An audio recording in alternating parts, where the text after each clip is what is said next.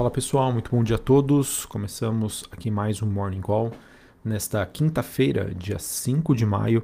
Eu sou Felipe Vilegas, estrategista de ações da Genial Investimentos.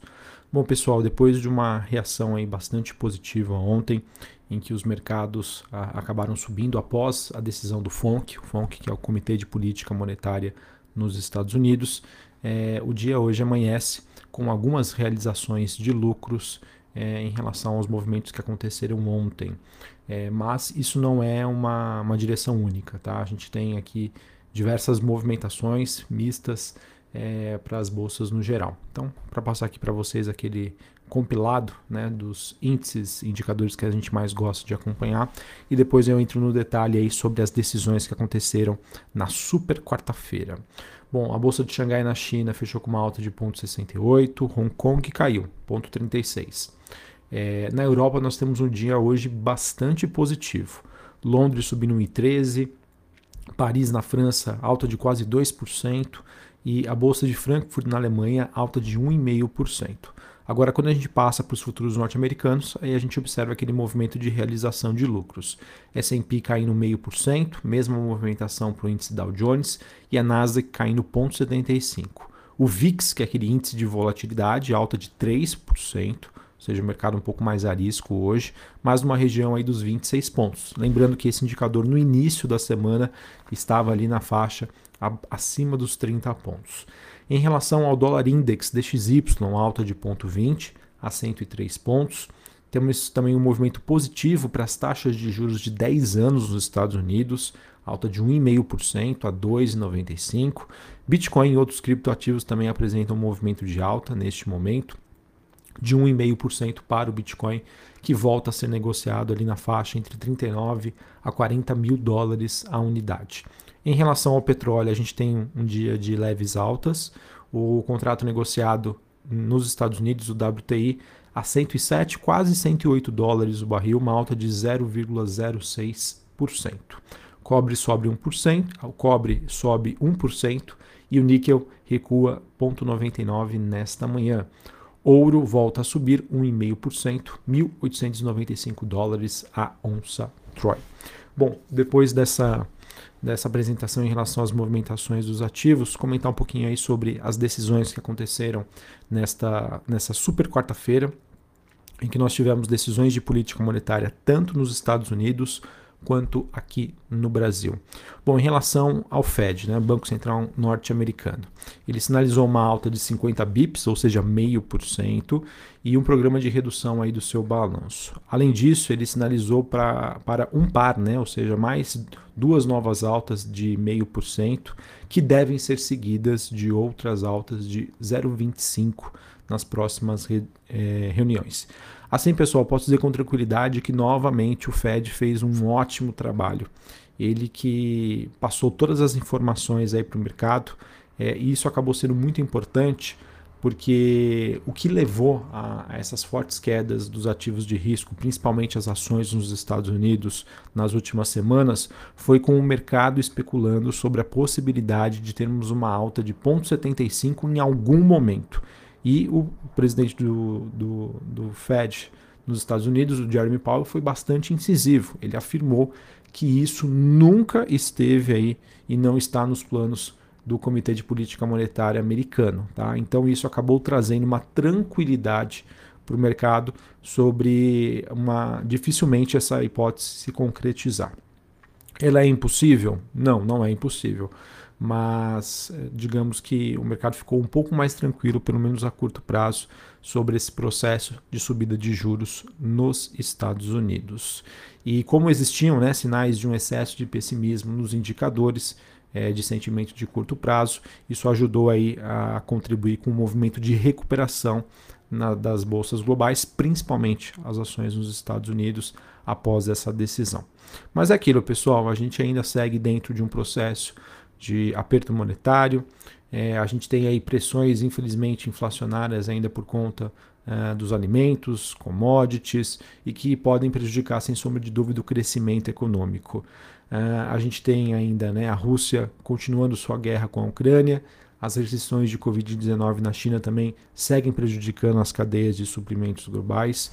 Não é à toa que foram divulgados hoje dados macroeconômicos relacionados à Alemanha, pedidos às fábricas, queda de 4,6% na comparação mês contra mês. É, isso, sem sombra de dúvida, mostra sinais bastante preocupantes de desaceleração do crescimento econômico. E na China, a gente teve a divulgação do Caixin é, serviço, de serviços, né, PMI, que apresentou uma queda bastante acentuada no mês de abril, mostrando que, infelizmente, a China ainda, ainda encontra dificuldades é, para enfrentar aí é, diante da sua política de COVID, de casos de Covid zero, tá? Os lockdowns, os lockdowns, perdão, em Xangai e em Pequim, eles continuam. Então vejam que a gente acaba tendo uma situação bastante crítica ainda, muito delicada e que obviamente, né, apesar dessas reações positivas que nós podemos ver do mercado, a gente ainda tem um contexto macroeconômico bastante desafiador.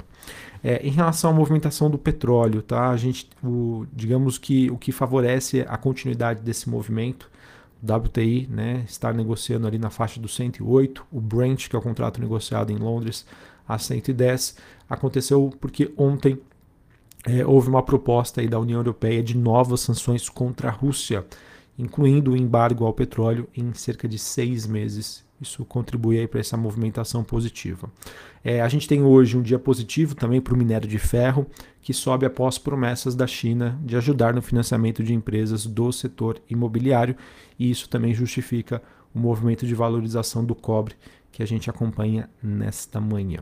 Certinho, pessoal? Então, apesar dessas reações do mercado bastante volátil, os principais temas estruturais continuam, que é a questão de inflação persistente, conta do conflito entre Rússia e Ucrânia, casos de Covid na China, é, e como isso vai, obviamente, interferir na, nas próximas decisões dos principais bancos centrais globais, principalmente o norte-americano. Ele passou uma mensagem de tranquilidade ontem para o mercado? Sim, sem sombra de dúvida. Mas se esse processo inflacionário continuar e o mercado voltar a sentir novamente que vai existir uma necessidade de uma alta de 0,75, os, os ativos vão voltar a reagir negativamente. Bom, falei dessa decisão aí sobre a política monetária nos Estados Unidos, queria falar agora da decisão do Copom, Comitê de Política Monetária aqui do Brasil, é, em que nós tivemos o anúncio é, por parte do Banco Central de uma nova alta aí de 100 bips, ou seja, de 1% na meta Selic, Selic que é a taxa oficial de juros aqui do Brasil. Ou seja, ela saiu de 11,75 para 12,75 ao ano. É, infelizmente, né, a gente acaba voltando aí para esse, esse, cenário de juros altos. É, o investidor que deixar o seu dinheiro na renda fixa, ele consegue um retorno bruto superior a 1% ao mês. E no caso houve também uma sinalização de uma nova alta, mas em menor magnitude para a próxima reunião. Essa decisão aí que podemos dizer que já estava sendo precificada pela curva de juros aqui no Brasil. E o tom do Copom, pessoal, no entanto, ele acabou dividindo aí a opinião dos alguns analistas. É, alguns viram esse tom mais como hawk, ou seja, em que o fato de o BC não ter deixado claro que só haverá mais um ajuste abre espaço para um movimento ainda mais prolongado, e outros, no entanto, viram esse comunicado como dovish, né? ou seja, propenso a essa parada de subida de juros, pelo fato do BC criar, citar pelo menos um próximo aumento de menor magnitude como um cenário mais provável, sugerindo que a extensão desse ciclo de alta ainda não está garantida. Tá bom? Então vamos acompanhar esse processo. É, essa movimentação aí das taxas de juros aqui no Brasil, obviamente, acaba tendo um impacto negativo para as ações. Quanto mais tempo os juros permanecerem altos, menor a atratividade das ações. Né? O investidor sensato, o investidor conservador, que vai sempre buscar o maior retorno com o maior risco, perdão, o maior retorno com o menor risco, ele vai ser muito mais propenso a deixar o seu dinheiro em renda fixa e voltar para a renda variável só se ele conseguir ver um atrativo muito significativo. Que isso viria de uma expectativa de maior crescimento econômico aqui no Brasil, o que por enquanto não acontece aí para 2022/2023. As expectativas de crescimento melhoraram? Sim, sem sombra de dúvida, mas ainda ficam muito aquém do que seria necessário para incentivar os investidores a voltar com mais força para o mercado de ações. Bom, pessoal, queria também comentar aqui com vocês é, uma, algumas notícias relacionadas a decisões políticas e que acabam trazendo aí de certa maneira algum potencial de risco fiscal e que entraram aí no radar do Congresso nos últimos dias e por consequência devem aí chamar a atenção do mercado. Tá? A primeira delas está relacionada à correção da tabela do imposto de renda, em que, dentre diversas discussões, o Senado também poderia retomar o projeto que tributa os dividendos. É, também está sendo discutido o piso salarial de enfermagem, que ontem já foi aprovado na Câmara, com impacto de 16 bilhões de reais.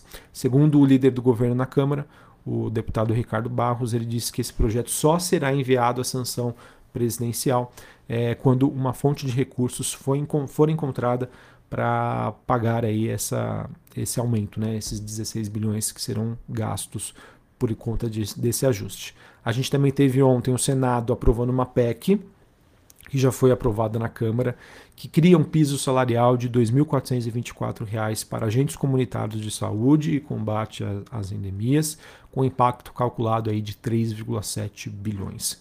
Pessoal, mais uma vez eu quero reforçar aqui, não quero é, de maneira nenhuma entrar no mérito se esse reajuste é, ele é justo ou não, tá? Eu acho que eu não estou olhando essa questão. Eu estou olhando o impacto para as contas públicas, para o governo. Se eles conseguirem achar uma fonte de financiamento para isso, né, para esses gastos, ou seja, eles vão precisar cortar outros gastos, não existe problema algum. Tá? Mas, sem sombra de dúvida, se você é, tem por parte do governo um aumento dos gastos e que isso pode extrapolar ainda mais, mais né, em um ano eleitoral para que outros reajustes aconteçam, você pode ter um descontrole da parte fiscal.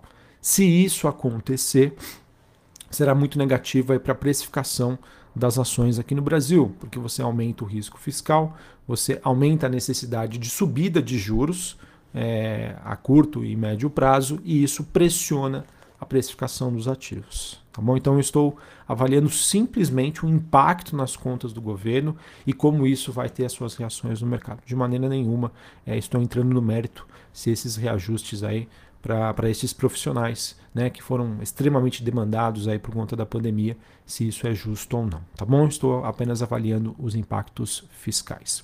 E por fim, pessoal, a gente teve também uma revisão dos reajustes tarifários de energia elétrica nos estados, que também teria ganhado força na agenda aí do presidente da Câmara, Arthur Lira. E essa última proposta, ela teria aí o objetivo de sustar os recentes reajustes de energia elétrica e que teve também ontem, é, em, em caráter de urgência, aprovada na Câmara com 410 votos favoráveis, uma demonstração aí do apelo sobre o tema que está ganhando corpo aí entre os deputados. Essa discussão também preocupa, pessoal, porque seria a primeira vez na história que o Congresso ele vai tentar mudar as decisões de uma agência regulatória por meio de um projeto de lei. Isso, pessoal, também traz insegurança para o setor. No caso, o setor elétrico, que é um setor aí bastante intensivo na parte de investimentos e necessita de segurança jurídica. Né? A questão é o seguinte, pessoal. Como que. Não que isso seja uma novidade, tá? Isso, obviamente, é uma, uma grande barreira que impede que novos investimentos cheguem aqui no Brasil. É, e como você investe, né, num, digamos, num, em algum setor né, no país que necessita aí, de investimentos a longo prazo, como, por exemplo, parte de saneamento, construção de estradas, iluminação pública, enfim, setor elétrico, é, sendo que todos esses investimentos é, eles, não, eles não entram é, em linha, né, por exemplo, para no horizonte de 5 anos, 2 anos. São projetos ali que envolvem 10, 20, 30 anos. Como você vai conviver com essa insegurança jurídica sabendo que as regras do jogo podem mudar no meio do caminho? Tá? Então, vejam que a gente acaba tendo notícias né, relacionadas à questão política, tanto do âmbito fiscal, tá, que vão impactar as contas públicas, e o governo vai precisar fazer essa, essa, a sua parte para saber de onde que vai vir essa fonte de recursos, e do outro lado, a gente tem aí é, processos de reajustes tarifários mudando as regras do jogo através de um projeto de lei e que tem bastante apoio por parte dos deputados, é, olhando aí a questão de estarmos num ano eleitoral em que, entre aspas, né, os pacotes de bondade vão surgir e acredito que a gente possa entrar num cenário um pouco menos construtivo aí para o Brasil se realmente esses temas avançarem. É, para quem me acompanha aqui, eu tenho falado desde o início do ano que essa questão fiscal ser, poderia ser um problema e que deveria ser monitorada. Pessoal, reforço aqui com vocês, tá? O que vem acontecendo nas últimas semanas acaba sendo é, bastante preocupante. Então, isso, obviamente, é, pode ter também contribuído para esse movimento de realização de lucros que aconteceu aqui na Bolsa Brasileira, influenciada pela questão global, mas também aí por essas questões no âmbito fiscal. Então vamos acompanhar para ver como esses sistemas evoluem, se existem algumas mudanças, mas a princípio eu vejo aí com um tom um pouco mais negativo. Belezinha? Ah, bom, pessoal, acabei nem falando aqui, a gente se estendeu bastante, mas é, sobre a agenda do dia. A gente tem aqui no Brasil dados sobre a balança comercial a partir das três e meia da tarde. Nos Estados Unidos, às 11 horas, pedidos de fábricas e pedidos de bens duráveis. A temporada de balanços aqui no Brasil continua a todo vapor. Após o fechamento do mercado, a gente tem ES Brasil, Alpargatas, Arezo, Bradesco, BR Properties, Carrefour, Ecor Rodovias, Engie Brasil, Fleury, Lojas Renner, Natura, Petrobras, Rumo, Sanepar, Sequoia, Simpar e Unidas Todas as empresas divulgam seus dados de balanço hoje, após fechamento do mercado. Então vamos acompanhar aí as repercussões disso. Um abraço a todos, uma ótima quinta-feira para vocês e até mais. Valeu!